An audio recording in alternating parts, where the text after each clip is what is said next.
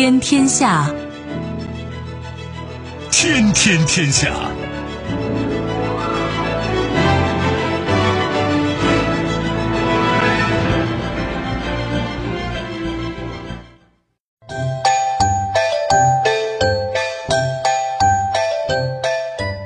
历史穿行者，新闻摆渡人，听众朋友，大家好，您正在关注收听的是《天天天下》节目，我是夏萌。今天已经是年三十了，夏萌也代表节目组的全体编播人员给大家问声好，拜个年。不知道大家在春节期间都有怎样的计划和安排？总之，希望朋友们在新的一年里平安喜乐，好运常伴。也特别感谢那些在举家欢庆也不忘收听我们节目的朋友们，感谢大家的守候和关注。那和我一起陪伴各位的还有评论员文轩。世界纷繁复杂，新闻随时发生。今天的节目您将听到：关键一步，天问一号成功太空刹车，顺利进入环火轨道；事不甘休。拜登政府计划继续寻求将阿桑奇从英国引渡至美国。各执一词，英国女王是否曾干预立法？媒体继续爆料，白金汉宫否认。以示抗议，为抗议森喜朗歧视言论，日本在野党女议员穿白衣出席国会会议。稍后我们会一一道来。收听我们的节目，您可以使用传统的收音机，也可以使用手机。欢迎使用计时客户端，也可以选择蜻蜓 FM 或者是企鹅 FM，搜索“天天天下”就可以收听我们的节目以及其他相关内容。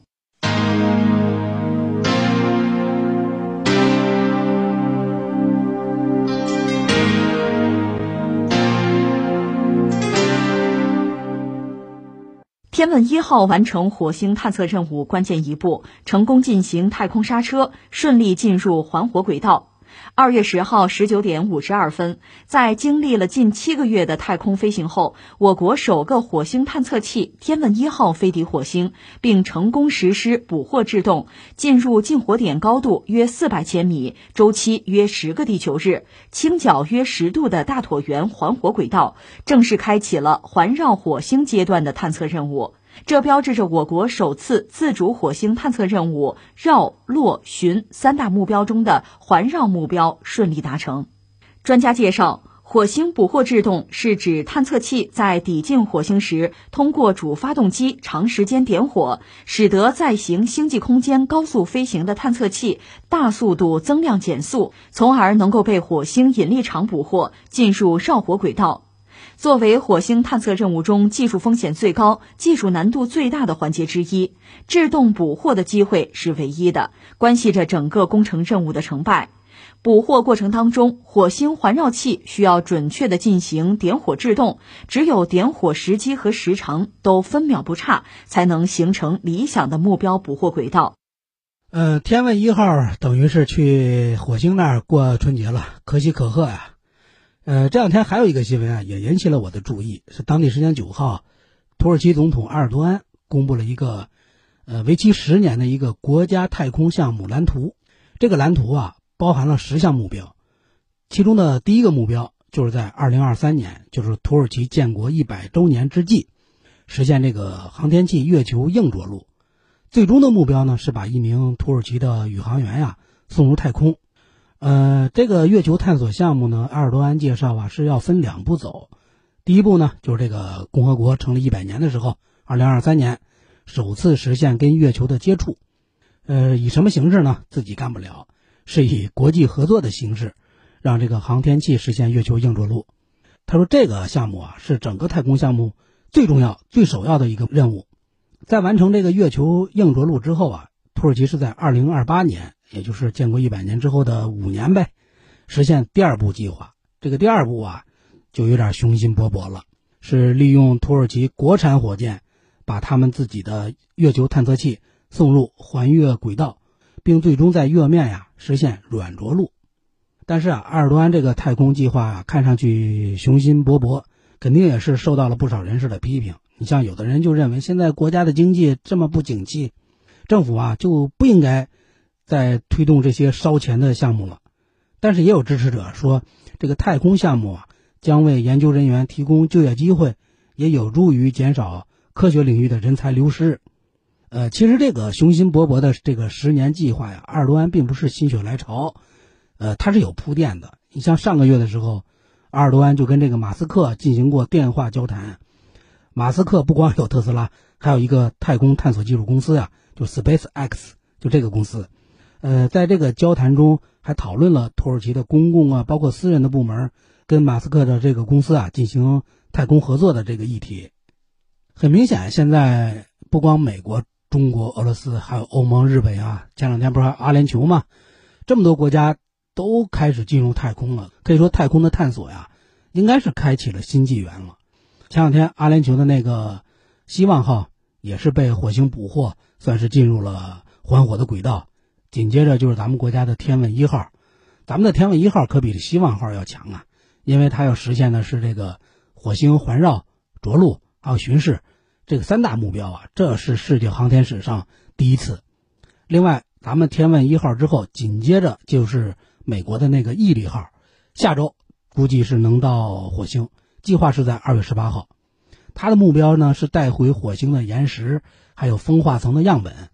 想寻找火星上就是存在过的生命迹象，为将来人类啊登陆啊或者探索呀，甚至移居火星先探探路。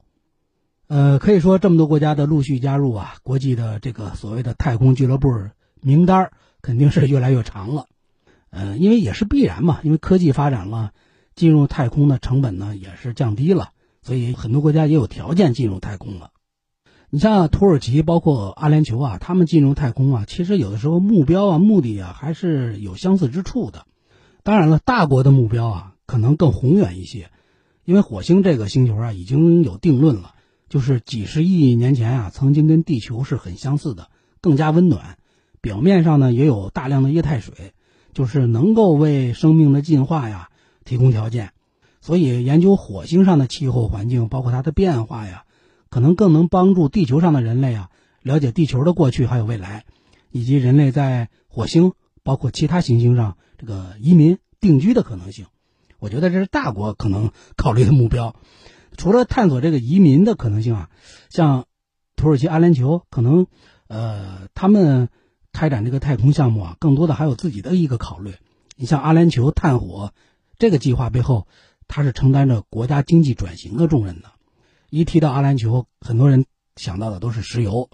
他们就说，在后石油时代，我们这个探火计划呀，将极大的激发年轻人对科学啊、对太空搜索的这个兴趣，推动阿联酋经济减少对石油的依赖，向什么转型呢？向高科技、向知识型经济转型。而且这些年，阿联酋还发起了呃多项运动，包括增加了对科技呀。工程啊，还有这个数学领域的投入，太空呢也是他们一个重要的组成部分。阿联酋值得一提的是啊，他还设立了一个叫人工智能部。另外，现在国际上的共识就是，这太空啊，甭管是月球、火星还是其他星球，是全人类的共同财富。但是，真是这样吗？这么多国家搞航天呀，包括美国呀，其实俄罗斯我看过，我搜索新闻的时候啊，看到俄罗斯卫星通讯社。他就一针见血地指出，他的观点我也很认同。他说，现在这么多国家讨论呀、探索呀月球啊、火星啊，有可能是有意的争夺呀月球矿物开采权。为什么呢？因为之前特朗普政府起草了阿尔特弥斯协议这么个内容，他想在月球开采利益上跟他所谓志同道合的国家呀开展谈判。当然，最引人关注的是这个阿尔特弥斯协议啊。没有把中国和俄罗斯包括在内，他的用意这就很明显了呀。美国这是明显要玩起太空霸权呀。咱可以试着从三个方面去考虑一下：第一，他表面上是要跟好多的国家进行合作，所谓志同道合嘛，一起坐来谈谈。但是啊，实际上搞的就是太空版的北约。这个阿尔特弥斯协议的核心内容就是他跟加拿大、日本。欧洲的一些国家，还有阿联酋，在这个月球矿产开发这方面啊进行谈判。这个协议啊，其实本质上已经相当于一个国际法的框架了。就是这个协议确定相关企业对他开采的月球矿产的资源呢有所有权。另外，这个协议还提出，未来啊，在月球基地周围确立一个所谓的安全区。我们有了这个安全区呢，其他的竞争的国家呀，有竞争的公司呀，就别来这儿破坏干扰了。所以，美国这个举动啊，很明显，就是促使未来相关的月球活动啊、月球探索呀，是以美国包括它的盟友为中心的。再说的具体点，就是以美国为中心，来从根本上保证美国的太空话语权。所以，它的目的是这样，不可能把中国和俄罗斯纳入到这个国际框架之下呀。那么，这是第一点。那第二点，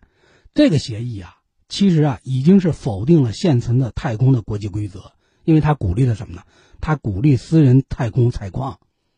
这个阿尔特弥斯呀，并不是美国第一次为了独占太空资源去铺路。其实早在二零一五年，美国就通过了一个叫《商业航天发射竞争法》，这个法就赋予美国的私人呀、实体啊开采的小行星资源或者太空的资源啊，它各项权利。如果你开采了，那么你就拥有运输、使用、出售等等这些权利。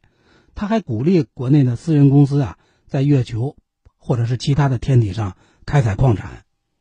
嗯，我记得二零一七年十二月，我专门把这个报道拿出来看了一下，就是美国国家太空委员会执行秘书长，他叫佩斯，这个人就明确的表示，就说现在联合国的那个外层空间条约没有赋予太空全球公地的法律地位，所以我们美国政府和私人可以谋求天体的主权。然后到二零二零年的四月，去年嘛，当时特朗普还在任，特朗普就签署了一项。这个命令叫《太空资源开采和使用的国际支持保障》，里边的核心内容啊，关键内容、关键观点就一个，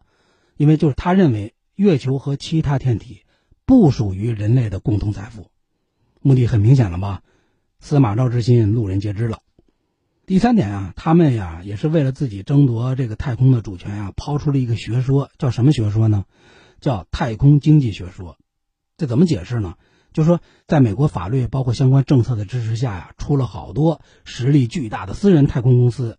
包括马斯克的那个 Space X，叫太空探索嘛，还有贝佐斯的那个叫蓝色起源，就这些公司啊，正在加快发展。你像马斯克的那个猎鹰火箭，说实话，客观的说，在一些技术方面啊，其实有的已经超过了咱们中国的长征系列火箭，甚至美国那个私人太空公司叫毕格罗。已经向美国的联邦航空管理局申请了月球产权许可证，理由呢就是月球产权啊有助于他发展月球工业。另外呢，为了配合他们的政府、他们的企业这个太空的计划呀，美国的学界呀提出了一个所谓的太空经济学。你想想，经济学要涉及到什么呢？经济学必然要涉及产权、所有权这些问题啊，这就相当于就是为他们的私人实体获取这些。天体的资源呀、矿产呀，奠定了学术基础。他们认为太空是一门经济，那有经济就先到先得，谁占着是谁的，有所有权、有产权了。所以他们的目的啊，很明显，他们的国会呀、政界、学界呀、产业界呀，都在鼓吹说，私人实体拥有天体这些自然资源的产权呀、所有权，不就是变相为美国谋求月球啊，包括其他天体的主权来做铺垫吗？那么，借着这件事啊，咱们应该反思。现行的国际条约啊，的确是存在着漏洞的，它难以约束美国。呃，目前来看，涉及太空资源利用的国际法呀，主要有这么几个：一个是联合国一九六七年的那个外层空间条约，还有一九七九年的那个月球协定。其中这个外层空间条约啊，只是不认可国家对天体拥有主权，但是没有明确的限制非国家行为体，就像公司呀、企业啊这些对天体的所有权。所以就有观点认为，这个条约啊没有明确的禁止，也没有明确同意私人拥有产权，实际上呢就等于默认了私人拥有产权。所以在没有国际法律的约束的情况下，根据无主地就是先占先得这么个原则，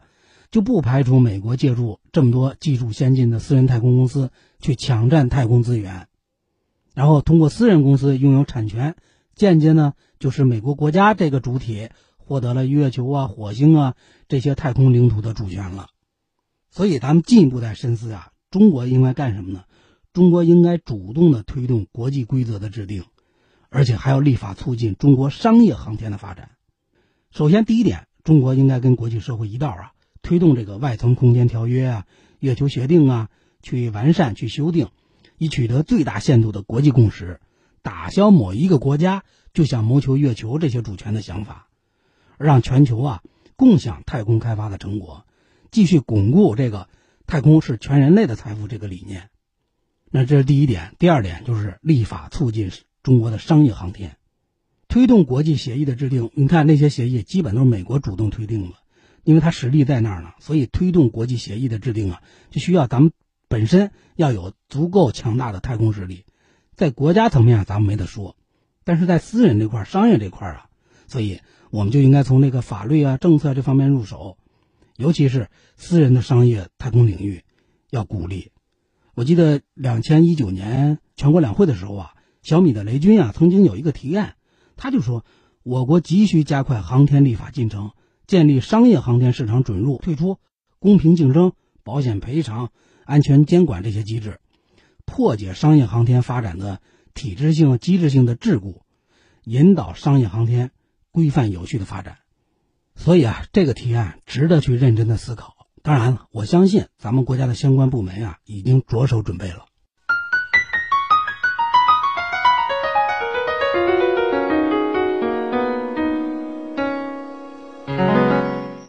美国司法部表示，拜登政府计划继续寻求将维基解密创始人阿桑奇从英国引渡到美国，以接受指控。据报道，当地时间二月九号，美国司法部发言人雷蒙迪说，美国政府将继续挑战英国法官上个月做出的一项裁决，我们继续寻求引渡他。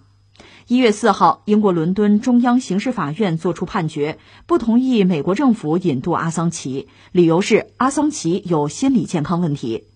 阿桑奇在二零零六年创建了维基解密网站，二零一零年该网站公布了大量美国政府有关阿富汗战争和伊拉克战争的秘密文件，让美国的外交形象受到了巨大打击。呃，美国要求把阿桑奇从英国引渡过来，能不能成功呢？我记得今年一月份的时候，好像是当地时间一月四号，英国伦敦有一家地方法院是做出了判决了，说由于心理健康的原因，拒绝引渡阿桑奇到美国。当时美国的司法部门还说我们要继续上诉到最高法院，然后法院的法官就说，阿桑奇目前是极度担心自己的未来，表现出了强烈的抑郁和失望。呃，其实受到这个新冠肺炎疫情的影响，阿桑奇的这个引渡听证会啊。也是一再的推迟，他的法律团队，呃，之前也要求过要把阿桑奇啊是获得保释，说阿桑奇在监狱里有这个感染新冠病毒的风险，而且已经说出现了呼吸道感染的症状，以及心脏问题，但是法官是拒绝了这个要求，说阿桑奇如果保释了，肯定有潜逃的风险。那么如今来看，美国能不能成功啊？肯定还得经过一番的博弈啊。呃，咱们先来简单的回顾一下。阿桑奇包括这个维基解密网站呀，嗯，十四年前，二零零六年的时候，这个维基解密是诞生在澳大利亚，是在墨尔本大学附近的一所房子里。一开始的时候呢，是名不见经传，没什么名气，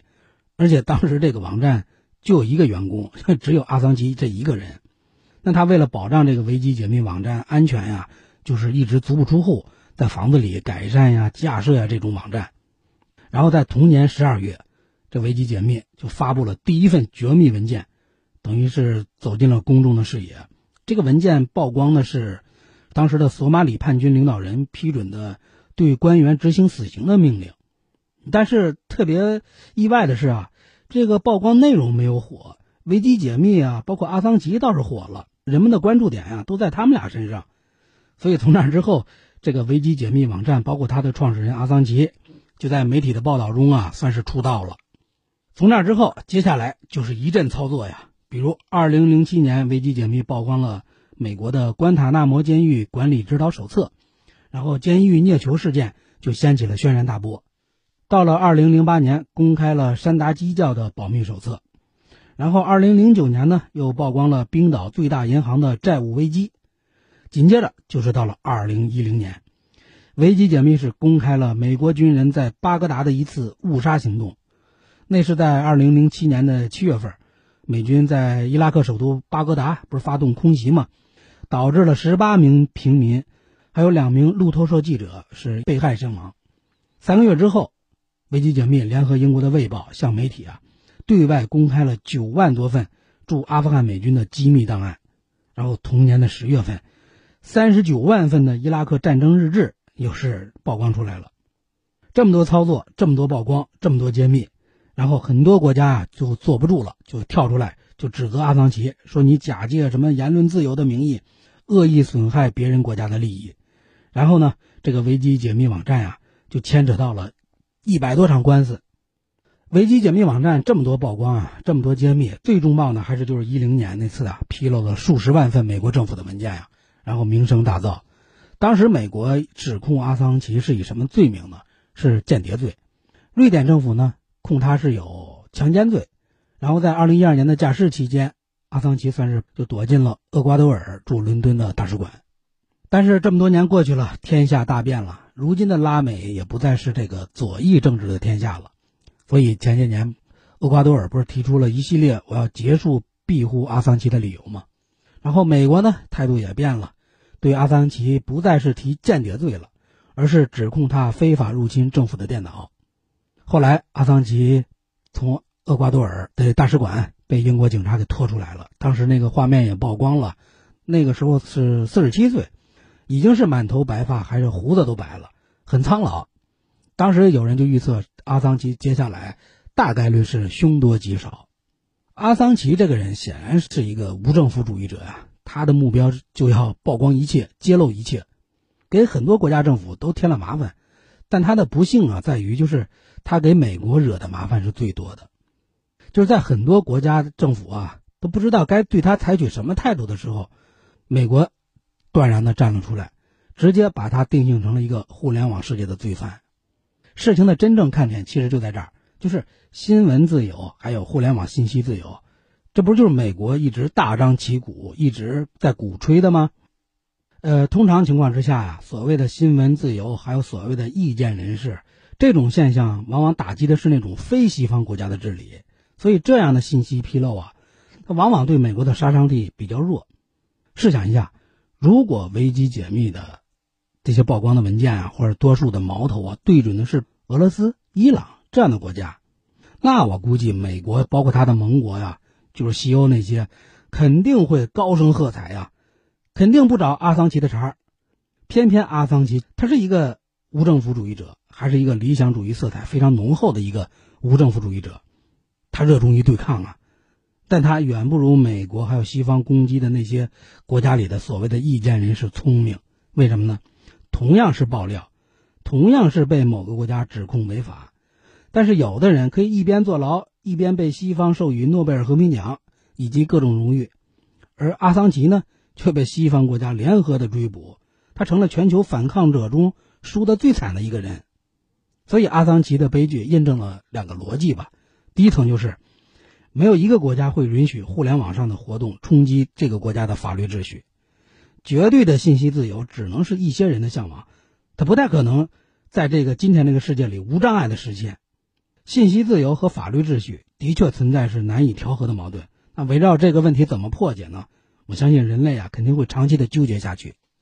在第二层，各个国家政府对所谓的新闻自由持什么的态度，都是以本国政治利益为出发点的，而不是道义来决定的，是立足于国家治理的价值判断。跟阿桑奇有点类似的，还有那个斯诺登。斯诺登做的事情跟阿桑奇不太一样，但他们的爆料啊，都引起了震动，都打击了美国的形象。斯诺登在被美国通缉的时候，被很多国家的网民啊视为英雄。其实阿桑奇和斯诺登都是一边披露着信息，一边揭露了当今世界正义与非正义的价值体系的真相。美国该不该引渡阿桑奇啊？我们先不做评论。但是我想说，美国呀，你别总搞双重标准，一会儿追捕在舆论场上挑战你的斗士，比如斯诺登，比如阿桑奇，一会儿呢又把非西方大国里的那些意见人士捧上天。说到这儿，估计大家也都听懂了。整个西方啊也是一样，如果你们的态度啊能够统一一些，至少啊这个双重标准别搞得那么张扬，我相信这个世界啊肯定会少点混乱了。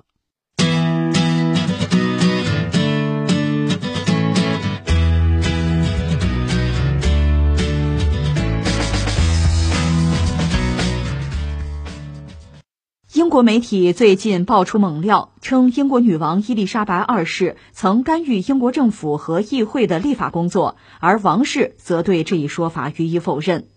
英国《卫报》七号报道称，伊丽莎白二世在上世纪七十年代利用女王同意程序游说政府修改一项法律草案。该报援引英国国家档案馆公开的相关记录分析称，伊丽莎白二世的私人律师曾向英国政府大臣施加压力，最终使得一项信息透明法案中加入了一项豁免条款，以防止女王的私人资产被公开。该报八号又爆出了三项受到此类影响的法律，分别与国家遗产、道路安全和土地租赁有关，其中涉及到伊丽莎白二世的私人庄园。此外，《卫报》还称，伊丽莎白二世和王储查尔斯利用女王同意程序审查了一千多项议会还没有通过的法律草案。有媒体称，女王同意程序及其使用使得英国君主不干预议会的原则受到了怀疑。利物浦大学宪法学高级讲师亚当·塔克八号发表评论称。现在我们知道，神秘的女王同意不仅仅是刑事程序，他还呼吁要废除这一制度。这件事啊，大概率是在英国掀不起什么波澜，因为英国女王虽然她手中没有什么实权吧，但是她的威望啊、地位啊，在英国民众心中还是非常高的。呃，借着这件事啊，不妨说说英国女王到底有什么权利，以及她这些权利的演变呀。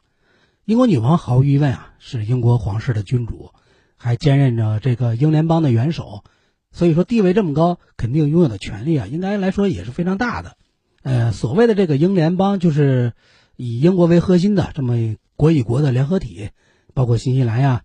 加拿大呀、印度、澳大利亚，这都是有点类似于美国的联邦政府吧，就是每个州都有每个州的权利。那么这个英国女王的权力到底有多大呢？首先得从他们这个政治体制啊，现在他们不是君主立宪制吗？从这个体制的确立的时候开始说起。呃，公元十六世纪的时候。嗯，资本主义新兴阶层，他们实力不断的扩大呀，所以资产阶级就要求要重新定义当时的社会的秩序，这就导致罗马教廷在欧洲思想上的控制啊，就逐渐的减弱了。于是欧洲大陆它掀起了一场什么浪潮呢？叫新教文化这种浪潮。当时的英国国王是亨利八世，他就为了维护自己的这种集权的统治啊，决定跟罗马教皇撇清关系。到了一五三四年的时候啊。英国提出了一个法案，叫《至尊法案》，什么意思呢？就是英国决定啊，不再跟罗马教会有任何的关系了，有任何的关联，然后由英国国王亨利来执行原先罗马教会的教皇所拥有的社会职能。这就意味着这个君主啊，可以实行教皇的一切神职权利，等于是把这个神职权利啊拿到自己手中了。那么，通过这个《至尊法案》，英国就成了一个什么国家了呢？成了一个君主是国家宗教教会的最高首领这么个国家，而且这个国王呢还拥有任命教会的成员呀，还有制定教会的法则呀这么个权利。所以从那之后啊，宗教就英国的教会啊就变成了一个统治阶级国王统治的一个工具了。当时的英国国王也正是利用这个政治工具，就开始破坏新教的教徒，因为当时英国国王信仰的是天主教。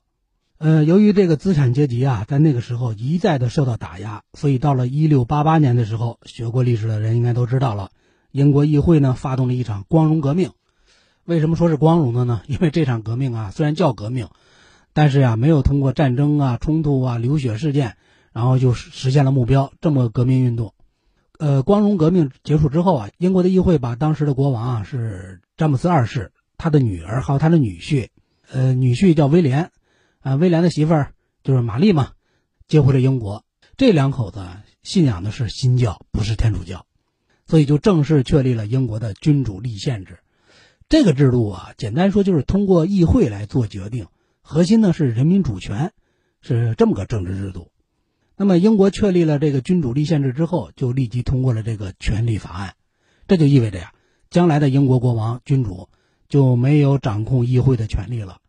同时呢。国王也不能有天主教的信仰。从那之后，英国的政治体制就不再是之前的中央集权了，不再是专制了。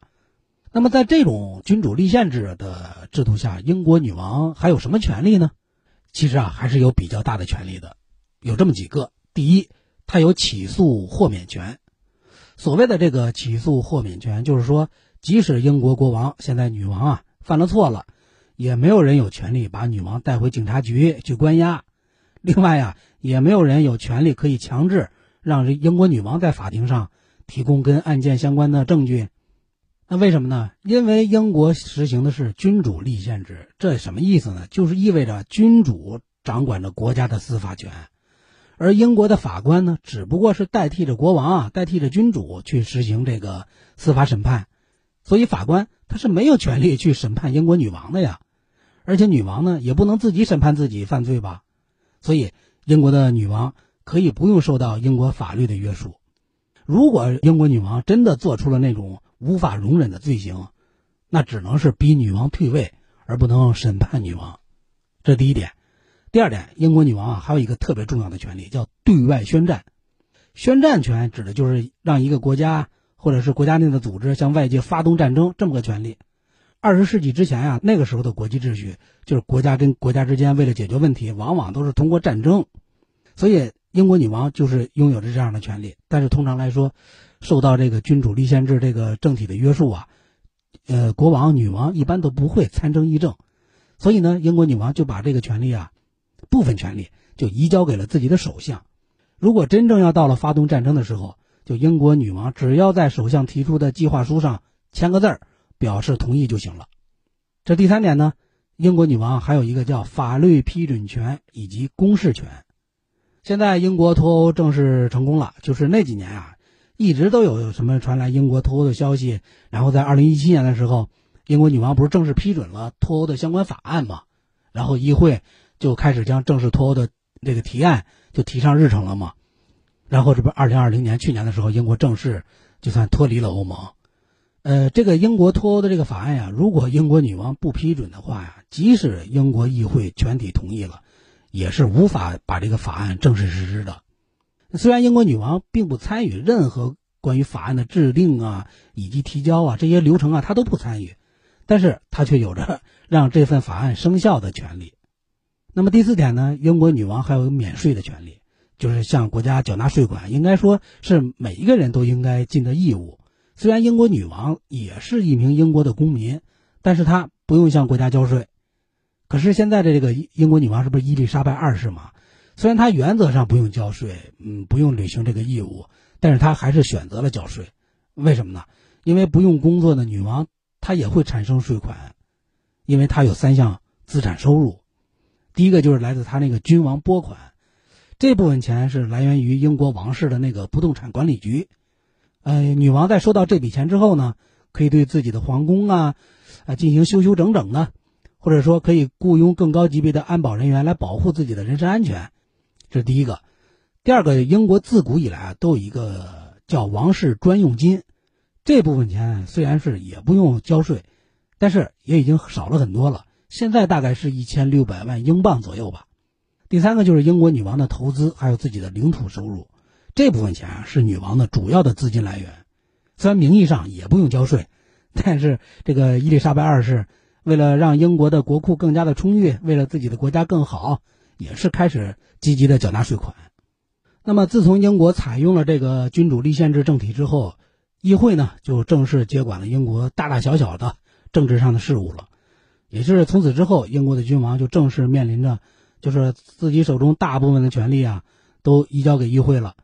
其实英国的女王也知道自己的处境，所以为了迎合大势所趋吧，也就自愿的放弃政治上的这些掌控权了，然后开始依靠什么了？开始依靠个人魅力去维持英国皇室的尊严了。另外啊，英国的女王啊，还有一个特别重要的权利，叫建政权，就是建设的建，政治的政。所谓的见证权啊，就是来自干涉英国政治事务。但是啊，当今的英国女王她不会轻易的使用这个权利，因为一旦使用了呀，民众就会对女王产生不满的情绪，这样就打破了自己的政治人设呀。自己的政治人设就是政治中立呀。所以，只有让英国的老百姓喜爱自己，他们才会支持王室的存在。所以就可以看出啊，英国女王虽然权力很多，但是啊很多都是虚的。她为了能在英国民众中受到欢迎，呃，基本上从来不使用自己的权利，也不会损害自己的魅力值。这就是为什么我们会认为英国的国王啊、女王啊，只是一个表面上特别光鲜，但是没有实权的君主了。因为啊，女王一般都选择了沉默，所以英国的王权呀，也有一个词儿来形容，叫“只能点头”，只能点头的王权。呃，虽然只能点头，但是也是特权呀。你有特权，就意味着你要承担呀更多的义务和责任。你有特权，也意味着你被剥夺了好多权利。首先。女王还有王室中的其他成员啊，在大选中她没有选举权。另外，除了这个被剥夺了选举权，这女王还得做很多不愿意做的事情，就比如要接受内阁或者是议会的建议。在一八八一年初的时候，那个时候的女王叫维多利亚，就维多利亚女王在出席议会致辞的时候啊，发现未经自己的许可，竟然他的讲稿啊被内阁给篡改了。女王当然不高兴了。表示拒绝，双方就不欢而散了。然后大臣们出门前就对女王说：“君主只能按内阁大臣们的意愿去致辞，因为你君主的职责就是只能点头，不能争辩。”然后维多利亚女王呢，接下来跟议会的斗争中啊，也是逐渐的失败了。所以从那之后，英国王室的职责呀，基本上就是服从内阁，服从议会。呃，那你说女王可以拒绝，可以服从吗？也可以。但是那会导致议会啊解散，重新选举。你想想，如果民众选举了新议会，新议会组建的内阁观点跟之前的内阁又一样，那这王室就啪啪的打脸了，而且他们的处境就非常危险了。这意味着什么呢？意味着老百姓就不信任你们了，就意味着王室跟民意为敌了。所以啊，聪明的、明智的王权啊，女王啊，国王啊。都采取配合的姿态。英国的议会上下两院如果做出了决定，就是把女王本人的死刑判决书送到他面前，他也不得不在上面签字。这句话不是我说的，也不是我总结的，而是啊英国人自己总结出来的这句话。所以这种局面也就造成有人把英国的女王形容是政治花瓶，是个虚君。虚就是虚实的虚嘛，是个虚君。嗯，但是实际上啊。英国女王至少啊，在英联邦或者是英国人的政治生活中，地位呢仍然是举足轻重。在英国呀，我们可以把王权呀、王室啊理解为一面旗帜。这面旗帜呢，主要作用就是凝聚民心、凝聚国民的认同。所以在很多的时候啊，英国的部分民众可能不认可某届内阁的政策，甚至可能讨厌某位首相。那这个时候呢，首相代表国家，他就缺少了足够的号召力，支持率下降了嘛，然后可能就下台了。但是民众啊，英国老百姓往往接受中立的女王，接受王室来代表国家，全民接受这个女王。你现在女王的色彩已经是政治色彩很淡了，已经，所以女王出面啊，更容易来聚集民意。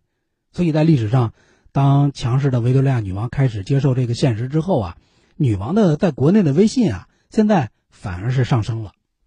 所以在历史上，刚才我提到的那个维多利亚女王，这个女人很强势啊。嗯，强势的女人也开始慢慢的接受了这个现实。什么现实呢？就是统而不治。这个国家呀，名义上是我统治的，但是没有治理的权利了。从那之后呢，相反，这个女王呀、王权呀、王室啊，在英国国内的威信啊，反而是上升了。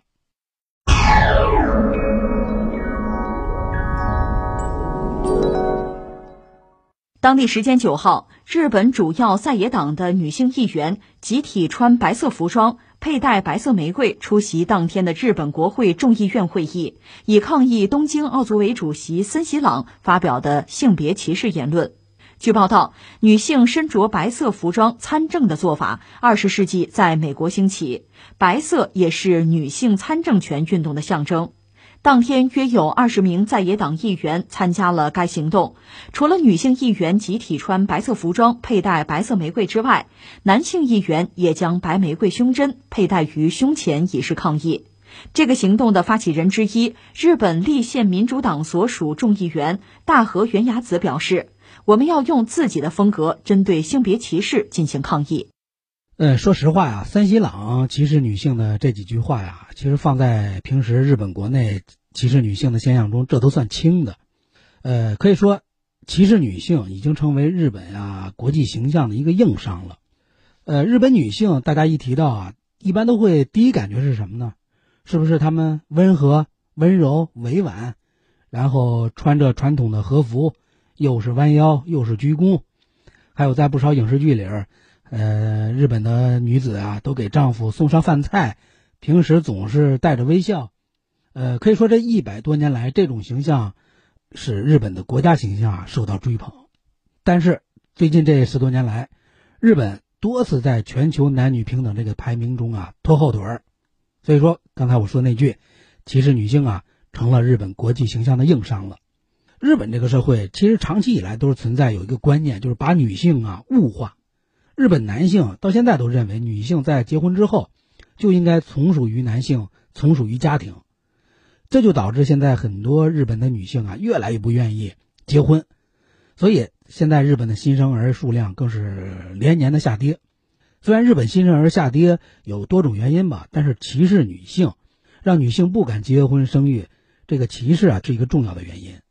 我记得在二零一六年，就是刚过了三八妇女节啊，联合国有一个委员会，叫消除对妇女歧视委员会，发了一份最终见解。这个最终见解啊，让日本政府很是难堪，因为这个委员会负责审查一个公约，就是国际上签的那个叫《消除对妇女一切形式的歧视公约》，就审查这个公约，日本实施的怎么样呢？然后这份公约就说呀，二零一九年我们就对你日本发布劝告了，但是这次呢，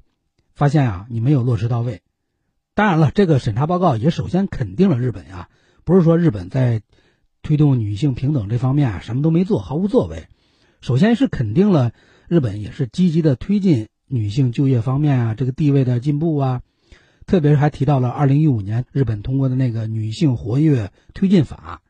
也表示感谢说日本政府在过去五年啊，就是从一一年到一六年，对这个联合国妇女机构提供了大量的资金支持。但是鱼不眼瞎，日本有什么问题呢？慰安妇的问题。还有女学生的援交问题，到天皇的继承人，再到女性离婚之后还有一个禁婚期，从职场性骚扰，再到他们特别发达那个色情动漫，所以说这个最终见解真是针针见血，把日本社会长期存在的这个歧视女性的问题啊，全都暴露出来了。嗯，在日语中有一个词叫“必要恶”，就什么意思呢？就是虽然希望没有。但是由于组织等运作上或者社会生活上的需要，不得已而为之的事物，在日语中这个词儿就叫必要恶。嗯，在二零一八年有一个经典案例，就是日本必要恶的一个经典的典型，是一个招生丑闻。嗯，我给大家说一下，是二零一八年的八月二号，日本的读卖新闻这家报纸以独家报道的形式发表了一个文章，就揭露了东京医科大学这所大学。百年历史啊，呃，这所大学为了控制女生的录取的人数啊，暗箱操作，对女考生一律是降分那进一步的调查发现，东京医大的这种做法，并不是说二零一八年才发生的，而是从二零一一年前后就开始了。当时东京医大这个医学科的女生录取率大概是百分之三十八。呃，这所大学的医学生啊，就是考取了国家医师资格之后毕业嘛。毕业之后，大部分基本都是在系统内的医院工作，但是有一个现实问题，就是女医生啊，往往会因为结婚呀、生孩子呀离职，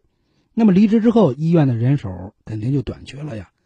所以医院方就对聘用女医生有所顾忌。还有在紧急手术比较多、工作时间不太规律的这个外科，日本流传着这么一个说法，说三个女的才能顶上一个男的。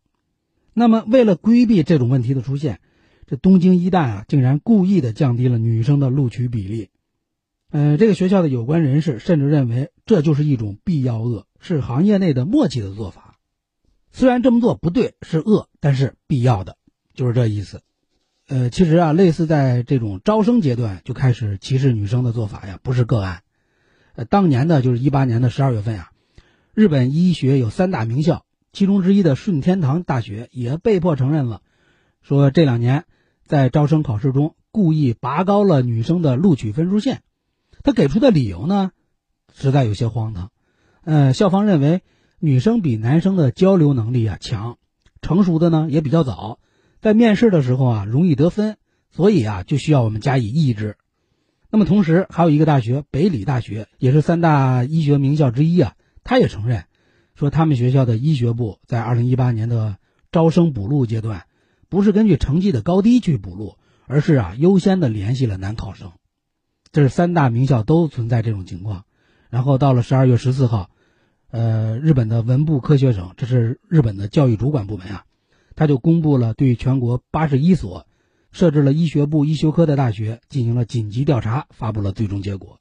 就是明确指出，除了这三所高校之外，还有一个大学叫圣玛丽安娜医科大学，也存在着歧视女性的现象。尽管这个大学啊否认了，但是文部科学省仍然认为它歧视女性啊可能性很高。这么赤裸裸的歧视啊，很讽刺的是，就是他们背地里歧视女性啊，然后这些学校还能获得国家支持的补助资金，什么补助呢？就是日本啊有一个项目叫“女性走上社会发光发热”这么一个项目，呃，就比如这个东京医大呀，这个学校从二零一三年就入选了国家支持女性活跃事业，三年时间共领取了超过大概是八千万日元的一个补助金。这是东京医大，还有那个刚才提到的顺天堂大学，是在二零一七年度获得了一个优秀奖，叫东京都推进女性活跃大奖。你看，这是如此的扭曲啊，就是当面一套，背面一套。当然了，这也从侧面揭示了日本政府提倡要建设女性活跃啊，提倡这个项目啊有必要性，但是也有艰巨性。呃，日本歧视女性，大概啊粗略的分，能从三个方面去看吧。首先是从这个家庭层面来看呀，日本女性结婚之后称丈夫是什么呢？大家在影视剧里不知道发现没有，一般叫丈夫是主人，而且女性结婚之后绝大多数啊都随夫姓，随丈夫的姓，这女性的地位就明显处于家庭的一个或者是男人的一个附属的地位。日本的那个厚生劳动省啊，二零一四年发布过一个白皮书，这个白皮书的结果就显示，日本的家庭主妇超过了。七百二十万人，那这些主妇的生活呢，都是以丈夫、以孩子为中心，然后医疗啊、养老啊这些社会保障啊、这些保险呀，都是挂靠在丈夫名下。那这些家庭主妇一旦离婚了，可想而知啊，一是她没有职业技能，二是又缺乏稳定的社会保障，年龄呢还高了又不占优势，所以啊，很多主妇结婚之后啊，就成了赤贫状态。所以现在不少女性，日本女性啊。即使遭受到了家庭暴力，往往也只能是忍气吞声。这是从家庭层面。咱们再来看法律层面，日本的宪法第二条还有皇室典范这个规章制度有个第一条，都规定皇位只能由男性来继承。那这种规定是明显不符合当今的世界潮流啊，所以被国际社会饱受诟病。但日本就是不改，什么理由呢？说这是我们的历史和传统。而且修改相关规定的意愿呀，并不明显。还有日本的民法有个第一百七十五条，它就规定，同一个户籍之下的夫妻必须采用相同的姓氏。当然了，父随夫姓啊，在国际上不少国家都有这个传统，但是以法律形式这么规定下来的夫妻同姓，可能啊也只有日本这么个国家了，极为少见。另外，日本内阁呀还通过一个民法修正案，也是在一八年的时候。就是同意把女性的再婚禁止期从离婚后的六个月缩短为一百天。你看这种规定啊，都匪夷所思。女性离婚之后啊，竟然规定在多少天之内不能再婚，但是对男性呢，没有这个规定，没有任何时间的限制，这肯定是对女性的严重歧视啊。那么这是法律层面。第三，再来看职业层面，日本在二战之后啊，的确把这个男女平等写进了他们的宪法，但是实际情况很糟糕。二零一五年，呃，日本的国税厅发了一个调查，呃，这个调查就显示，日本男性上班族的年均收入大概是五百一十一点三万日元，女性呢几乎是快低了一半了，仅为二百七十一点五万日元。而且，日本的厚生劳动省也有个统计，说日本女性产后可以回归职场又成为正式职员的比例仅为百分之四十三点一呀，连一半都不到。另外，还有一个调查说，百分之二十八点七的女职员曾经遭遇了性骚扰。那么日本国内的情况啊，然后一直也影响着他们国际的形象。呃，像一七年十一月份，世界经济论坛发布过一个全球性别差距报告，日本的性别差距排多少名呢？就是参与排名的，一共是一百四十四个国家和地区，位居第几呢？日本位居第一百一十四。呃，这一七年的排名，一六年日本还排在一百一十一，也就是说一七年又掉了几位，等于是刷新了最低记录了。这跟日本的国际形象真是严重不符啊！大家一提到日本人文明，然后排名还非常高，但是这个性别差距排名几乎是倒数了。那么这个全球性别差距报告是呃怎么评价的呢？它主要是由四项组成：一是女性经济活动的参与度跟机会。二是政治的参与度与权限，三是教育的到达程度，四是健康与生存率。啊，具体到教育这个领域吧，日本的排名是第七十六。在高等领域呢，这个在学率就是女生在享受，呃高等教育的概率啊，日本大概是排在了一百零一位，都不高啊。这是一六年、一七年的数据，刚才。然后到了二零一八年度呢，日本在这个全球性别差距报告中排名第一百一十位。虽然啊有所上升，爬了几名，但是你贵为发达国家呀，你跟发达国家比比，西方那个 G 七七国集团，日本在这个七国集团里啊排名垫底，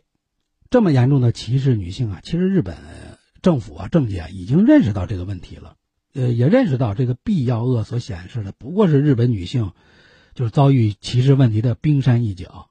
要想改变，需要拿出真刀真枪去治理，但是又谈何容易呢？你毕竟，消除男女不平等，这是一个世界性的命题呀。呃，二零一八年的六月份，呃，G7 峰会是在加拿大召开的嘛？呃，当时呢有一个主题，就叫男女平等与提高女性地位。日本呢也在积极的探索，也想改善这种局面。总的来看呢，呃，全世界的主张啊，其实是有共识的。你想改变男女不平等这种局面，首先是观念的改变。这不用多说啊，传统社会结构下什么男主外呀、女主内这种思想，已经是明显落后于时代了，必须改变。当今社会应该是让女性享有平等的受教育啊、找工作的机会，还要真正的实现同工同酬。另外，日本还有一个陋习，就是相扑这个比赛，他们认为是神圣的，禁止女性登场。所以，对于这种的陈规陋习啊，就应该加大力度的理性批判他们，使他们慢慢的做出改变。顺应时代的发展，这是观念上。那第二点，肯定得政策的引导啊，去规范呀，起到引导规范的作用啊。日本也不是什么都没做，呃，在一九八五年的时候，其实日本就已经制定了叫《男女雇佣机会均等法》，然后对什么招聘呀、录用啊、岗位的分配呀、晋升等方面的男女平等，其实都做了详细的规定、详细的要求。这个法又在九七年、二零零六年、二零一六年。进行了三次的修改，始终都是规定禁止性别歧视，保护女性，都有这么个主旨。还有到了一九九一年，这个日本还制定了这个育儿休业法，到九三年，呃，零短工劳动法，到零三年有下一代培育支援对策推进法，到了二零一五年有这个女性活跃推进法，这么一系列的法律法规，主要就是为了改善日本女性的这个就业环境。当然了，政策再好。口号喊得再响，如果你不严格的贯彻执行，那效果肯定是难以显现的呀。那日本呢，也是的确呃拿出了一些举措，呃，在具体的运作上，呃，比如加大投入解决这个入托难，孩子妈妈对孩子没有后顾之忧了，肯定也愿意走上社会去工作了，这是加大投入。二是呢，又改善劳动环境，让女性啊可以兼顾工作还有家庭。又加强劳动管理，减少加班，避免过劳啊，让男性呢也慢慢的回归家庭，也呢成为家庭事务的一个帮手，等等这些吧。然后最亮眼的是在二零一八年，呃，日本内阁推出的这个加速女性活跃的重点方针二零一八。但是特别讽刺呀，就是这个方针呀刚提出了两个月，就爆出了那个东京医大招生丑闻的事件。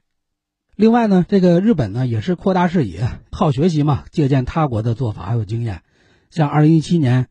呃，全球性别差距报告这一公布啊，然后日本的网站啊就刊登了对瑞典男女平等大臣的一个专访。这个瑞典的女性地位啊排名挺高，世界前五啊，他们国会的议员百分之四十四都是女性，还有政府的二十多名内阁中啊、阁僚中啊，女性能占到十多位。呃，那么这个专访中，这个女性大臣也介绍了，说我们瑞典重视男女平等都有哪些举措呀？说男女平等啊，绝对不会自动实现的。然后到了二零一八年呢，日本的 NHK 又是推出了一个专题，这个专题是专门报道了加拿大、英国、挪威的推进男女平等的这么一个做法，还有男女平等所带来的这种社会的变化呀，给社会带来的好处啊等等。呃，他山之石可以攻玉嘛，但是。从目前来看呀，日本真正需要的就是有关方面啊做到言行一致，别面上一套，背地里又一套。那么女性呢，也应该自身的积极行动起来，去抗争所谓的“必要恶”这种歧视，要不断努力。你像这次他们穿着白衣来抗议，这就一个很好的举动。只有这样，日本的男女平等啊，可能才会未来可期。